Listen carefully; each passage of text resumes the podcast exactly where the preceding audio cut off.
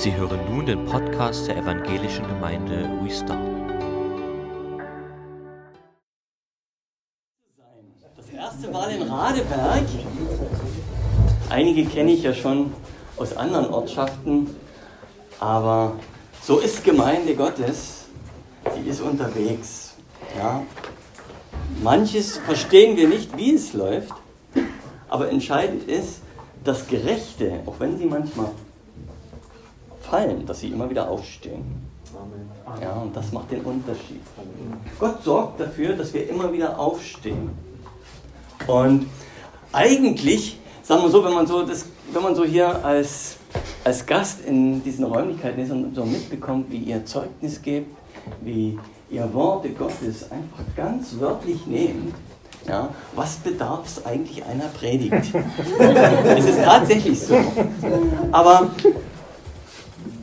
ich bin selber, bin ich jetzt über 20 Jahre im Vollzeitdienst in Hoyerswerda. Ich habe schon sehr viel mitbekommen in der Zeit. Ich habe viele Gemeinden begleitet und bin auch immer noch dabei, äh, weil Reich Gottes mir grundsätzlich am Herzen liegt. Ja, wer die Gemeinde Hoyerswerda mal kennengelernt hat, der weiß, okay, dort, wo was zu bewegen ist, dort wollen wir hin. Also legen wir mit. Ja, wir haben so ein Missionszelt, das haben wir schon sehr lange, das war schon in Curaçao und Bonea. Ja, und ist mit dem Flugzeug und mit Schiff auf unterschiedliche Weise, weil es manchmal praktischer war mit dem Schiff, ist das dann nach Deutschland gekommen und hat hier so viele äh, Gemeinden gegründet, dieses Zelt, ja, dass es schon fast äh, den Rang der Heiligkeit hat. Aber das gibt es gar nicht, ne? weil das nur ein Gegenstand ist und der muss einfach unterwegs sein. Versteht ihr das? Und, und das ist auch das, was uns angeht. Wir sind als Kinder Gottes immer unterwegs und das muss uns deutlich werden. Ja, und wir freuen uns hier, dass wir zusammen sind, weil wir ja uns kennen. Ja, ihr lernt mich gerade ein bisschen kennen. Ich bin verheiratet, habe sechs Kinder. Ja, und vier sind schon so groß, dass sie noch selten zu Hause sind weil sie mittlerweile ihre eigene Wohnung haben und ja, fertig studiert haben und gelernt haben ja, und einfach auf eigenen Füßen mittlerweile stehen. Aber die lieben es, einfach mit Gott unterwegs zu sein und so sind sie dort, wo sie wohnen, unterwegs und sind auch immer wieder gerne in Hoyerswerda und unterstützen den Papa.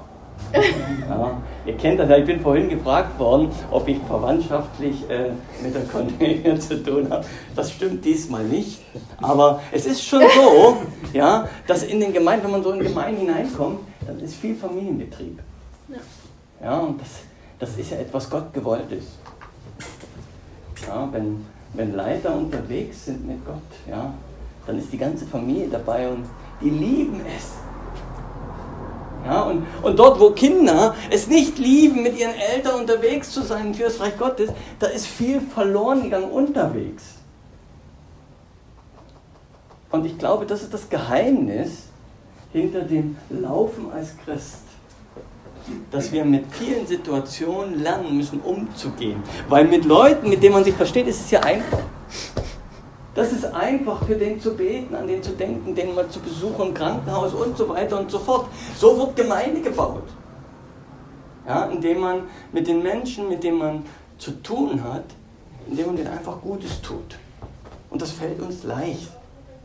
Aber wie ist es mit Leuten, naja, wo man vielleicht auch eine schlechte Erfahrung verbunden hat? Ja, ich selber bin ja nie als Christ zur Welt gekommen. Meine Eltern sind heute noch nicht gläubig. Und sie sehen viel vom Reich Gottes, das ist interessant. Und die sind wirklich stolz drauf, was geworden ist. Aber irgendwie haben die ein Problem, Jesus anzunehmen. Ich glaube, die könnten Wochen füllen mit Erlebnissen, wo sie sagen, das haben meine Kinder, weil meine Schwester ist auch gläubig geworden, meine ältere, ja, das haben meine Kinder mit Jesus erlebt und das erzählen die weiter, aber haben keinen Anteil dran. Ich verstehe es nicht. Aber Fakt ist, dass wir unterwegs sind und Akzente setzen und mit Menschen zu tun haben, die ganz anders denken wie man mit diesen Menschen umgeht. Das müssen wir lernen. Weil wenn wir unser Leben mit Gott in Ordnung bringen, ja, dann verändert sich was. Wir sind mit diesem Moment treten wir in ein Leben ein, wo sich unsere Persönlichkeit ändert, wo sich unsere Werte ändern. Und Fakt ist, dass dort, wo sich Werte ändern, dort verändern sich auch die Beziehungsverhältnisse. Manches beendet sich und Neues findet sich. Und das hängt damit zusammen, dass man Jesus als Sohn Gottes und die Werte entweder bejaht oder ablehnt. Und in dem Moment, wo man sagt, okay, das ist nicht für mich, sind eigentlich diese Dinge, die Beziehungen tragen, immer existent. Na, deswegen passiert es. Aber genau da ist auch die große Herausforderung für uns als Christen. Und ich wusste nie, warum Gott zu mir diese Woche so gesprochen hat. Ich hatte zwei äh, Bibelstellen im Kopf. Ja, Gott hat zu mir im Gebet gesprochen, ja, und hat mir zweimal, wo Jünger ja, oder ja, Beauftragte Gottes gerettet worden sind. Ja, und vielleicht ist das ein Punkt, der euch als Gemeinde oder vielleicht euch ganz persönlich betrifft, dass ihr in eine Situation kommt, wo ihr vielleicht oder vielleicht ihr jemanden rettet. Und zwar einmal war es die Kundschafter, die nach Jericho gegangen sind. Die wurden dann heimlich die Stadtmauer runtergelassen. Und dann passierte das fast das gleiche nochmal mit Paulus. Also eigentlich hieß er dann noch Saulus. Ja, und um und ich dachte, Mensch, was hat das hier zu tun? Und dann habe ich mich mit diesem auseinandergesetzt und habe ich festgestellt, hey, genau das ist das, was uns manchmal so im Christenleben abgeht, dass wir mit Personen zusammenkommen, wo wir uns eigentlich eher fürchten, wo wir irgendwie sagen, okay, halt mal lieber Abstand, ja, und Gott uns beruft, die Rettung zu sein uns beruft in, in, eine Situation, wo wir eigentlich sagen, bloß nicht. Ja, ich will mal ein bisschen was aus dem Leben von Saulus. Und zwar geht das heute speziell für die, die eine Bibel dabei haben. Ja, Kapitel 9, die Verse 1 bis 30. Dort bewegen wir uns. Das ist also die Zeit, wo Saulus sich noch nie zum Paulus gemacht hat. Na, also der ist losgezogen mit einem Schreiben vom Hohen Rat dass er alle, die an Jesus glauben, gefangen nach Jerusalem führen soll. Und er hat eine Vollmacht, die kriegt bis nach Damaskus. Ja, und das war natürlich bekannt. Ja, es war ja kurz vorher ein Stephanus gesteinigt worden. Also die wussten, was passiert. Dass der Paulus, damals Saulus, nie zimperlich war in dem. Er war also eifrig für Gott in dem, wo er lebte. Er war aus dem Volk Gottes und sagte mit großer Gewissheit, ich bin unter Gottes Schutz. Ich bin im Namen des Herrn unterwegs. Und so hat er die, die Jesus folgten, verfolgt. Er hat dabei überhaupt kein schlechtes Gewissen gehabt. Und auf dieser Tour nach Damaskus fällt er vom Pferd. Ja, und manchmal sitzen wir selber auch hoch zu Ross, ja, ganz buchstäblich und müssen mal von unserem Ross runter, ganz dringend. Und müssen einfach mal diese Beschränkung, die wir so haben, mal hautnah führen. Ja, also mal richtig nahe kommen lassen. Ja. Paulus selber, ja, der ist blind geworden. Ja, mit Blindheit geschlagen vom Pferd gefallen. Kapitel 9. Apostelgeschichte. genau, er ist also mit Blindheit geschlagen und kriegt einen Auftrag, weiterzuziehen und einen gewissen Hananias zu treffen. Ja, und dieser Hananias, der kann das überhaupt nicht verstehen. Redet also mit Gott, nachdem er die Vision bekommen hat, redet er mit Gott und sagt er, weißt du überhaupt, was das für ein Typ ist? Der will uns alle umbringen. Und dann sagt Gott zu ihm, er ist ein auserwähltes Werkzeug. Wie krass ist das? ein auserwähltes Werkzeug. Und an dieser Stelle, spätestens an dieser Stelle war mir klar, okay, das betrifft uns tatsächlich alle, weil wir gerne einfach Menschen kategorisieren. Das ist einfach so. Na, und ja, die Christenheit ist ja heute sowieso ziemlich bunt. Und wenn man so als Start-up, ich sag das mal so, unterwegs ist, da trifft sich ja auch vieles. Ja, und wir kennen ja so die Steckenpferdchen der einzelnen Konfessionen. Ja? Und gerade äh, als pfingstlich charismatischen charismatische Christen, ja, da, da wissen wir so ganz besonders Bescheid über die Beschränkung.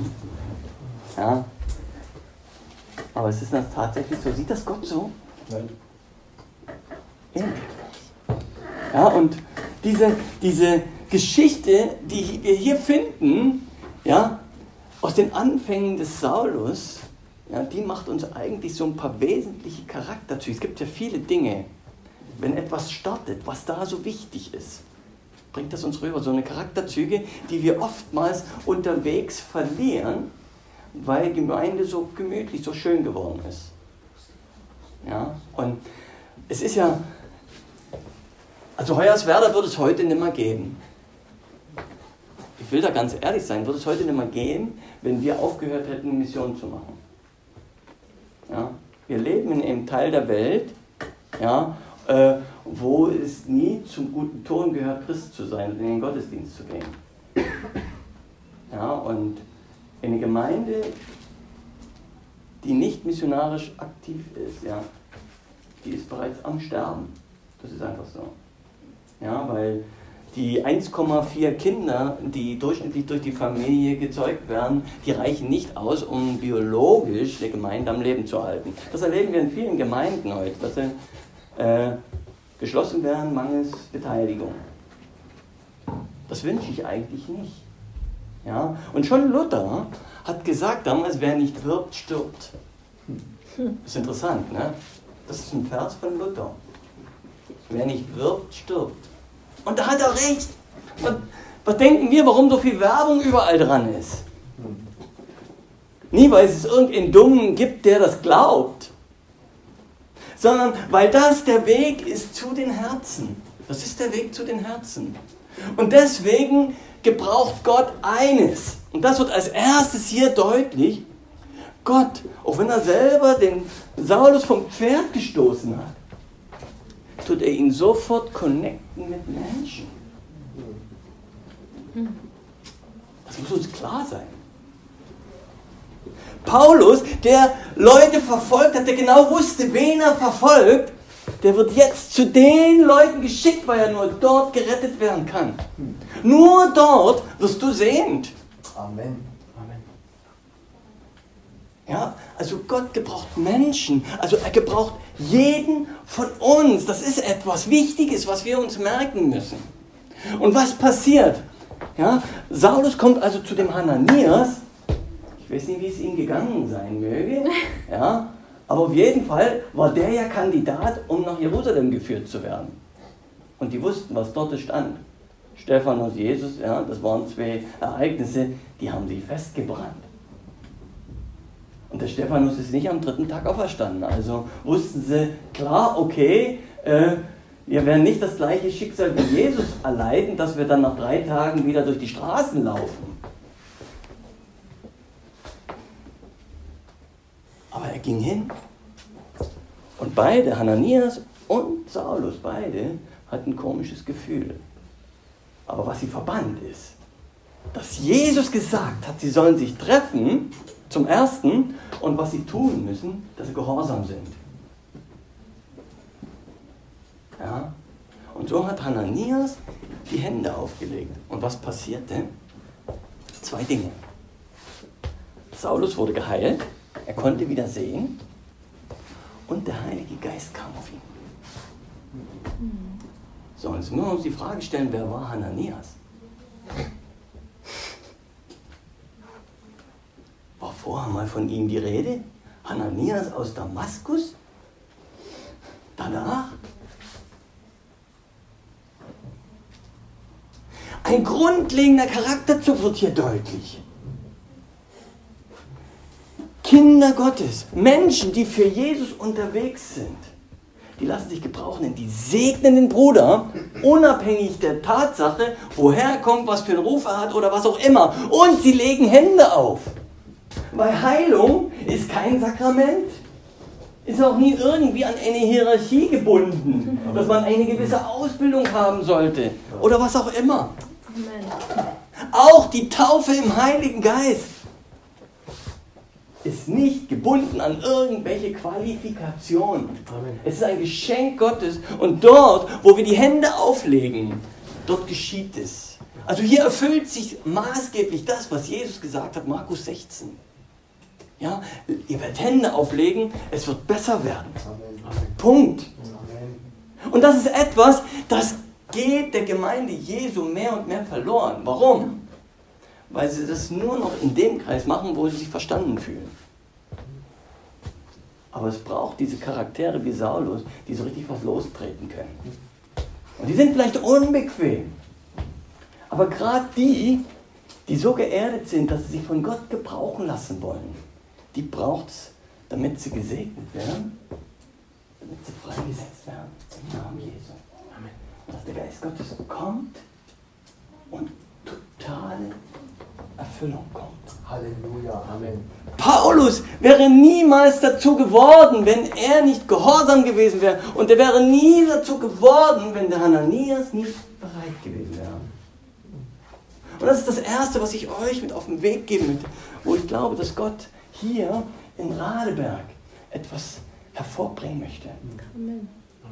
Dass wir Menschen, die sich Jesus nahen, dass wir denen in Support sind, dass wir sie segnen und dass wir sie mit dem Heiligen Geist erfüllen lassen. Weil das hat Gott für uns, für den Menschen vorbereitet. Er gebraucht Menschen genau zu diesem Dienst. Also ich muss ganz ehrlich sagen, die Taufe im Heiligen Geist habe ich auch durch Handauflegung von Menschen erfahren. Ja. Also ich habe Jesus nicht persönlich kennengelernt bei der Taufe im Heiligen Geist. Ja? Und deswegen haltet fest. Trotzdem, auch wenn die Umstände, auch wenn die Person vielleicht nicht in mein Bild, in meinen Kram passen, wir sind zum Segnen und Hände auflegen gerufen. Amen. Ja? Wir sollen Gutes tun. Das ist der Platz. Ja? Hananias folgt eigentlich nur dem Ruf, und Gott bestätigt sein Wort. Er liebt es, sein Wort zu bestätigen. Also lasst uns Gott eine Chance geben, sein Wort zu bestätigen. Und Ananias hat sich nie so gefühlt. Ja, es brauchte nie irgendwie eine geistliche Inspiration, sondern Gehorsam und Treue zum Wort. Okay, das ist so das erste, der erste Rahmen, den ich hier geben will. Ne? Ein jeder hat etwas. Der Heilige Geist lässt ja. sich bewegen durch jeden von uns. Und ich möchte mit einer kleinen Ermahnung das auch nochmal unterstreichen, nämlich aus 1. Korinther Kapitel 3. Dort heißt es, dass wir berufen sind, dass ein jeder hat und er sehen soll, dass er gut darauf baut, auf dem Fundament, wo er steht. Weil das ist die Basis für den Lohn. Ja, also es ist also nie umsonst für Gott unterwegs zu sein, sondern er ist ein Belohner durch und durch. Ja? Also lasst euch ermutigen. Ein zweites, was im Kapitel 9 so sehr deutlich wird, was ich mit auf den Weg geben möchte, ist, dass wir frei, tatsächlich freigelassen sind. Ja, das ist das, was Jesus tat. Das gebundene Freisinn. Menschen, die Gott nicht haben, sind gebunden und selbst Menschen, die in Tradition festhängen, und den lebendigen Gott nicht sehen können, sondern einfach nur am Buchstaben, weil sie das so gelernt haben. Es gibt viele, die haben es gelernt, einfach Kinderstunde und so weiter und so, und haben nie irgendwo erlebt, dass sie an die Hand genommen worden sind und sagen, hey, wisst ihr nie, deine Entscheidung persönlich jetzt festmachen? Oder soll das einfach Gedankenwerk sein? Ja, das ist ein Schritt, den wir miteinander gehen müssen. Ja, wir müssen, das ist eigentlich unser Auftrag, dass wir den Menschen locken und mit hineinnehmen in die Gegenwart Gottes und ihnen den Weg zeigen, hey, ich muss mich entscheiden. Es genügt nicht nur fröhlich in der Reihe zu sitzen und zu klatschen oder vielleicht auch eine Hand zu heben, kann man auch. Ja, man kann Dienste sogar in der Gemeinde machen und komplett daneben stehen. Aber wir sind freigelassen. Was tun Freigelassene? Und das ist etwas, das möchte ich auch mit euch teilen. Es ist natürlich lustig, und hier möchte ich mal in das Wort hineingehen, ja, weil es heißt hier in Vers 18, ja, Kapitel 9, Vers 18, das muss ich mit euch mal ganz speziell teilen, weil das ist etwas, das ist also irgendwie genial. Also als Hananias so dann die Hand aufgelegt hat auf den Saulus, der später der Paulus war, dann heißt es hier, und sogleich fiel es wie Schuppen von den Augen. Es fiel wie Schuppen von den Augen. Ja, er wurde sehend, stand auf und ließ sich taufen, nahm Speise zu sich und stärkte sich. Und dann heißt es weiter, und Saulus blieb einige Tage bei den Jüngern in Damaskus und so weiter. Es fiel wie Schuppen von den Augen, wisst ihr?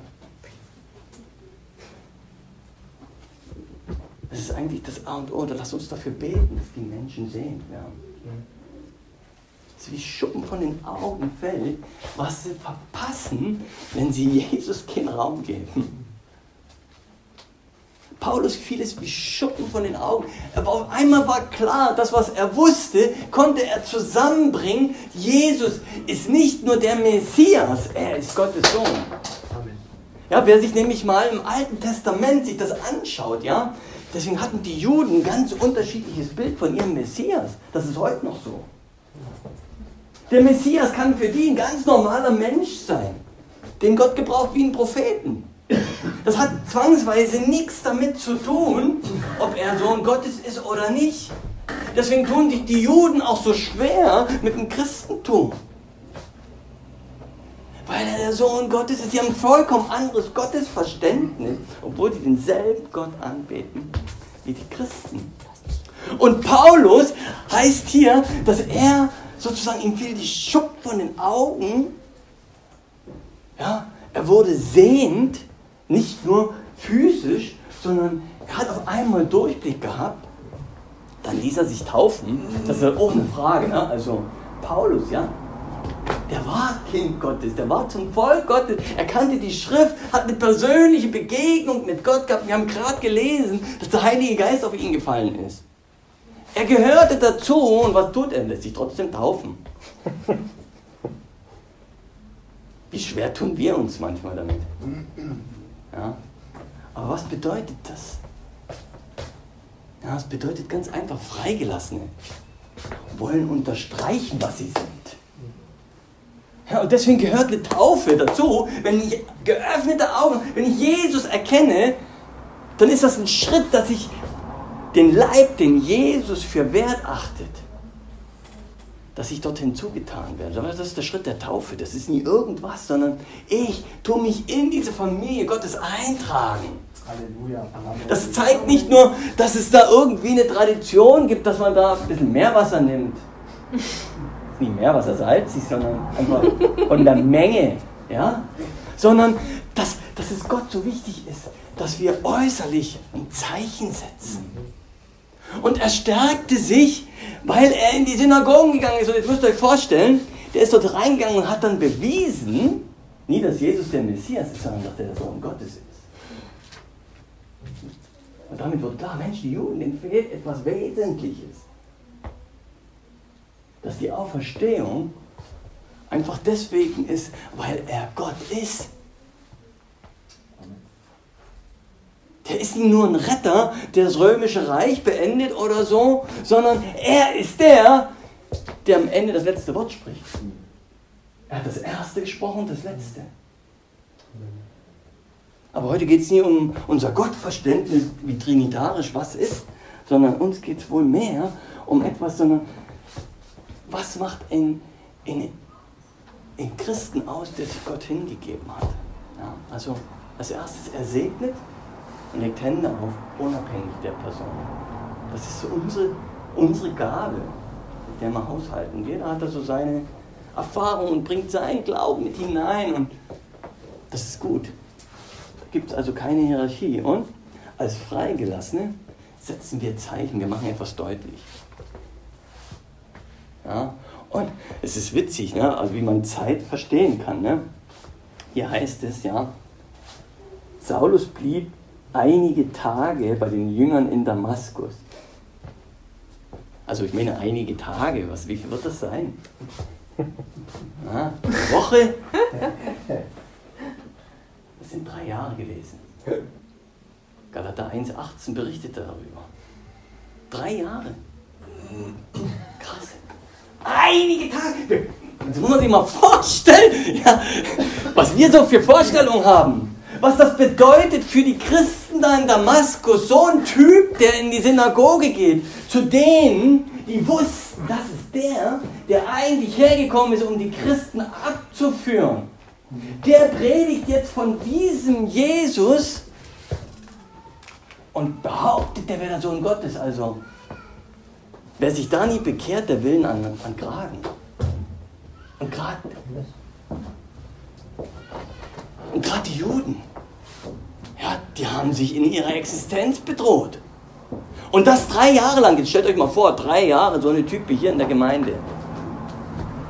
Also ich verstehe total, dass im 30. Vers dann steht, als er endlich weg war und die Gemeinde hatte Frieden.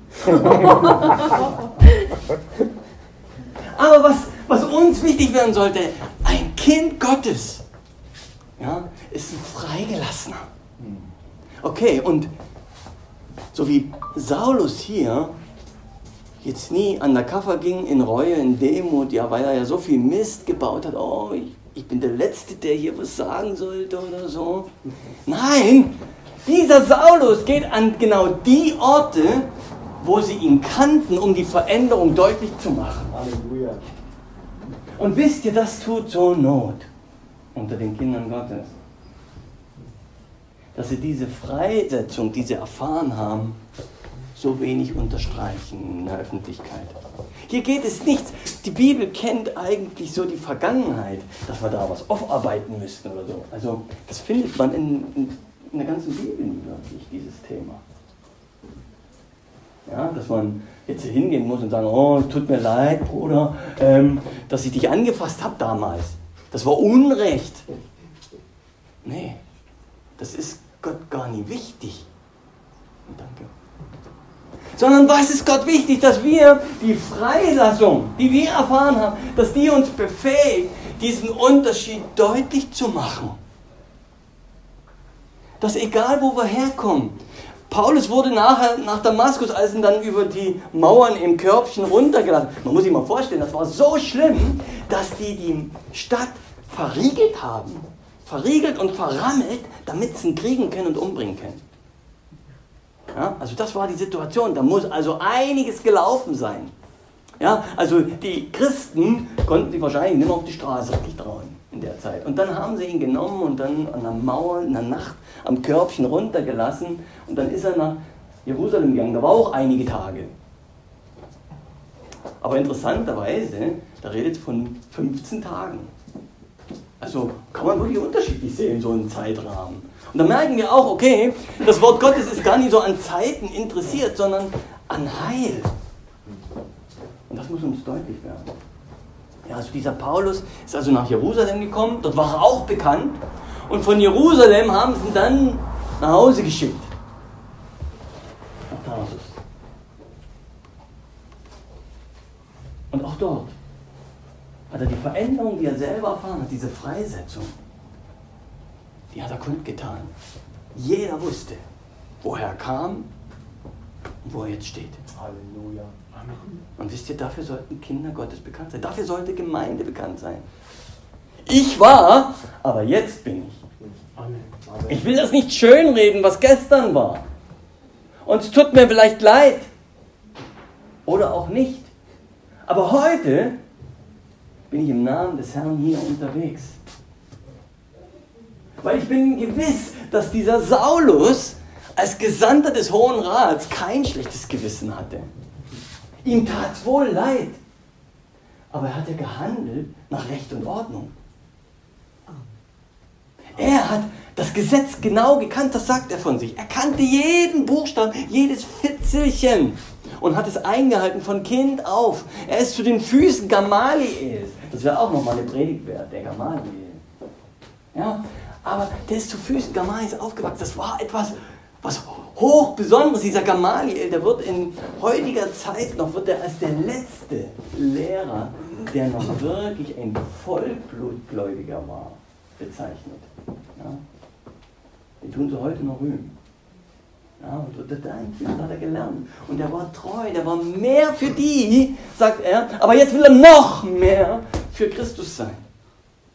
Ja, also unser Denken, unser Verständnis ist sehr unterschiedlich. Ja, und wir mögen denken, was wir wollen. Aber unser Ruf ist, gerade jetzt, wo Gemeinde entsteht hier und immer größer wird, dass wir unseren Weg erkennen und gehen. Wir sind gerufen, Brüder zu sein, zu segnen und Hände aufzulegen, dass Heilung und der Geist Gottes strömen können, weil das ist die Basis allen Handeln. Wenn Gott nicht handeln darf, braucht man nicht weitermachen. Da können wir zusammenrücken und warten, bis der Herr kommt. Ja? Und wenn wir freigelassen sind, dann ist es wichtig, dass wir das wirklich klar machen, weil was sagt die Bibel hier? Ja? Er nahm täglich an Weisheit und Kraft zu. Und das war das Ergebnis, dass sie alle durcheinander waren, dass sie alle eine Entscheidung treffen mussten, für oder gegen. Ja, und am Ende, was nutzt es uns, wenn wir die ganze Stadt zum Gottesdienst hier haben, aber niemand hat sich entschieden? Eine schöne Zeit, aber ohne Ergebnis. Es geht um Leben und Tod. Und deswegen möchte ich ermutigen, lebt das, was ihr empfangen habt. Ihr seid zum Segnen berufen. Ihr seid dazu berufen, den Heiligen Geist Raum zu geben, Bahn zu machen. Ja, weil Gott hat keine Gemeinschaft mit der Finsternis. Das ist eine klare Ansage. Und wenn Gott auf einmal dann den Unterschied machen würde, was wäre dann das für eine Gerechtigkeit? Deswegen gebraucht er Menschen, die ihm vertrauen und bringt auf diese Weise das Reich Gottes zu den Menschen, das Licht hinein. Ihr seid gerufen zu segnen und Hände aufzulegen, den Geist Gottes Raum zu schaffen. Und ihr seid gerufen, diese Veränderung sichtbar werden zu lassen. Also in dem Umfeld, wo ihr seid. Amen. Ja? Es gibt kein Christentum, was aufs Wochenende begrenzt ist. Oder für die Gruppe, die sich da trifft und eines Geistes ist. Sondern Reich Gottes ist gesandt in die Welt, um Licht zu machen, um es anzuschalten. Ja, und jetzt noch einen dritten Punkt hatte ich mir hier rausgesucht. Was ist rausgesucht? Das wird so deutlich hier. Ja. Paulus hat ja einen wahnsinnigen Mut gehabt. Ne? Und er wusste, wenn er bereit war, Menschen umzubringen für den Glauben, er wusste, was ihm passiert. Ja? Und das ist etwas, ich glaube, das geht uns allen so ein bisschen ab. Ja? Dass wir uns helfen lassen. Ja? Gemeinschaft ja, hat einen Grund. Weil die Pforten der Hölle die Gemeinde Jesu nicht überwältigen werden. Ja? Und so wie Paulus erst in Damaskus von den Jüngern gerettet wird mit dem Körbchen, so wird er dann später in Jerusalem von Barnabas gerettet. Ja, er kam ja nach Jerusalem und alle haben gehört, okay, was da in Damaskus abgelaufen ist was vorher mit Stephanus war. Also die Jünger, die Bibel sagt ja, dass die sich fürchteten vor dem, die konnten es gar nicht glauben. Und wie ist es so? Ne? Dann steht da, okay, pass mal auf, lieber Bruder, bleib du mal ganz hinten sitzen. Bleib mal ein bisschen abseits, nie dass die anderen irgendwie Bedenken bekommen. Dann tun sie ja gerne mal ein bisschen weichspülen, die Sache. Ja? Und so ging es dem Paulus, der war ja nur 15 Tage da, aber dieser Barnabas ist so ein Kerntyp, ja, der Gott kannte und für Gott unterwegs sein wollte. Und der, da heißt es hier, er nahm sich dem Saulus an. Ja, auch, auch so eine charismatischen Typen, die so äußerlich krass sind, die scheinbar durchs Feuer gehen. Sie brauchen Hilfe. Und auch der Barnabas war vorher nie bekannt. Der muss wohl einen guten Ruf gehabt haben. Ja. Aber er war nie bekannt und er nimmt Paulus an die Hand und dort werden zwei Charakterzüge deutlich, die ich uns einfach nochmal ans Herz nehme. Ihr, ihr, kennt die ja eigentlich. Ja, die Bibel ist ja nie neu. Ihr habt sie alle bestimmt schon etliche Male durchgelesen. Aber zwei Dinge werden am Barnabas sehr deutlich.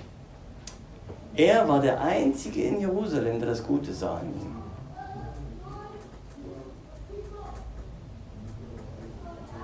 Auch trotz der vielen Christen, die da waren. Es war eine Mega-Church dort schon zu dem Zeitpunkt. So viele Leute, wie sich dort beim ersten Gottesdienst schon bekehrt haben. Und er war der Einzige, der das Gute in ihm sah. Und das ist etwas, was Jesus auch tut. Er sieht das Gute in uns. Ja, und das ist etwas, das müssen wir, das müssen wir uns auch zu eigen machen. Dass wir Menschen unvoreingenommen gegenübertreten. Das Gute an dem nicht, die Krümel, die im Leben einfach überall so runterfallen, dass da gekleckert ist und so. Ne? Das passiert. Das Leben ist nun mal Leben und es geht vieles daneben. Ja, und es ist wichtig, dass wir grundsätzlich erstmal vom Guten ausgehen. Weil eins ist Fakt, wir prägen nicht nur dadurch Menschen, so wie wir über die reden, ja, man sagt ja, gib mir ein Kind die ersten drei Jahre und das, du wirst es immer ändern. Ja, und so ist es auch mit den Kindern Gottes. Die werden geprägt in den ersten Wochen. Und wenn du diese Neuankömmlinge äh, immer von der Seite betrachtet, wo sie herkommen, was sie getan haben, dann werden sie sich nie als Freigelassene fühlen. Das ist etwas sehr Wichtiges. Ja. Wir sind dazu gerufen, eine andere Perspektive zu haben. Weil Gott ist für uns gestorben, weil er sah, zu was wir fähig sind, was er für uns gedacht hat. Er hat die Wege bereitet, bevor alles war. Bevor er überhaupt angefangen hat, die Erde zu machen, hat er die Wege bereitet, sagt die Schrift. Das bedeutet, er hat einen grundsätzlich guten Gedanken für uns gehabt und er wünscht sich, dass jeder Einzelne, so verkappt wie wir manchmal sind, genau in diese Wege hineinkommt. Amen. Und deswegen sieht Jesus nicht das, was wir sind, sondern das, was wir sein könnten. Und genau das ist der Blick, den Kinder Gottes haben. Und dazu möchte ich wirklich Mut machen, wenn es auch manchmal schwerfällt. Ja, die Menschen sind bunt und jeder hat so seinen Rucksäckel zu tragen. Und es ist wichtig, dass Kinder Gottes Gottes Perspektive sehen. Ja, das ist also ein sehr entscheidender Fakt. Und ein zweites wird auch sehr deutlich, ja, dass so viel wie zwischen Barnabas und Paulus passiert ist, auch später. Ja. Der Barnabas hat niemals die Vergangenheit von Paulus vorgehalten. Okay? Das sind Grundzüge, die wir oftmals vergessen. Weil wenn es schwierig wird, ne, Christentum in guten Zeiten ist einfach. Aber wir reden heute mal von diesen schwierigen Charakteren, die so kommen könnten und die sehr unterschiedlich aussehen. Ja, ich bin ja selber auch noch sehr engagiert im Fischlausitz e.V., dort geht es um Drogen- und Suchtabhängige, die unterschiedlichen Typen. Ja, da fragt sich manchmal, meine Güte, wie kaputt können Menschen sein? Ne? Wir heben sie raus und stellen sie vor Gott. Ja? Und es ist so wichtig, dass man ihnen niemals vorhält, woher sie gekommen sind, sondern dass sie sein können, wie Gott sie sieht. Und wenn es zwar einen Rückschlag gibt, dann, dann gilt es nicht zu sagen, okay, einmal süchtig, immer süchtig. Nee, sondern hey, steh auf, versuch's nochmal.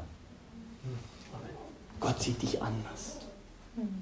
Ja, und, und das ist etwas, was Gemeinde ausmacht. Wir bringen Menschen in Bewegung, in ein neues Blickfeld. Die schauen nicht mal zurück, woher sie kommen, wo sie fürchten, wo sie ihre Bedenken mitgebracht haben, sondern sie sehen den Gott, dem die Dinge tatsächlich möglich sind. Amen. Der freilässt. Amen. Ja? Er ist gekommen, damit Lahme gehen, Blinde sehen, Gebundene frei werden. Amen. Auszurufen das Gnadenjahr des Herrn. Und deswegen sind Kinder Gottes, die sich für Gott zur Verfügung stellen, sind zum Segnen und Hände auflegen berufen. Sind berufen, ihrer Freilassung eine Plattform zu geben, in dem, wo sie sind, dass die Menschen wissen, okay, da ist jemand, der anders die Welt sieht. Und wir sehen sie anders, so wie Barnabas. Wir sehen grundsätzlich erstmal das Gute, was Gott sieht. Und wir werden niemals die Vergangenheit hinterhertragen. Weil Menschen, die immer wieder gesagt kriegen, du taugst nichts, die denken nicht am Ende, du taugst nichts.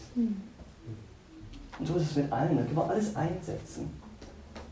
Und wisst ihr, ich habe schon viel erlebt und viele sind genau an diesem Mangel gescheitert, weil selbst manchmal Christen es schwerfällt, das Gute zu sehen und den Weg nie aus dem Blick zu verlieren.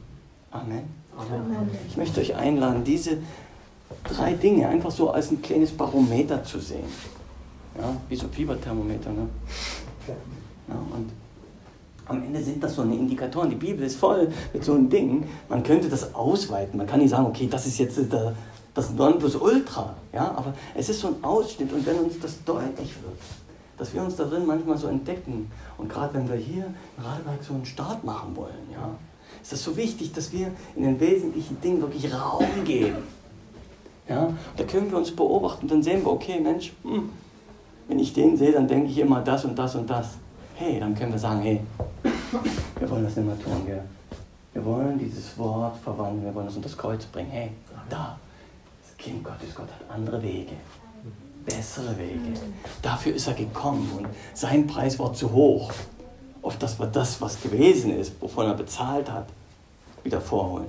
Amen. Amen. Amen. Lasst uns das wirklich einfach tragen. Und gerade in so einer Runde, wie wir sind, ist es wichtig, dass wir einander uns dann auch erinnern. Ja, hey, komm, lass uns das Gute sehen, lass uns gute Voraussetzungen setzen und nie Bedenkenträger zu sein. Wir sind Hoffnungsträger. Wir haben eine Zukunft. Wie habt ihr vorhin gesagt, hey, wir sind himmelwärts unterwegs, nie abwärts. Amen. Amen. Ja? Und wenn wir uns auch manchmal im Tal fühlen, wisst ihr, was im Tal ist?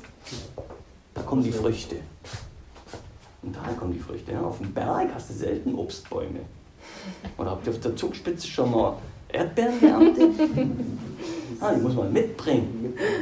Ja, da wird die Luft eher dünne da oben. Ja, und auf dem Berg sein ist auch schön, die Aussichten zu haben, gesehen zu werden. Aber Tatsache ist, dass wir, Reich Gottes, wird im Tal gebaut. Ja? Und deswegen ist es wichtig, dass wir eine andere Perspektive haben. Wie in Hananias, wie in Barnabas. Oder so straight wie in Saulus, der sich sagt, okay, ich weiß, wer ich bin. Aber ich habe mich verändert. Das sollt ihr wissen. Amen. Christus größer ist. Amen. Amen. Lasst uns beten.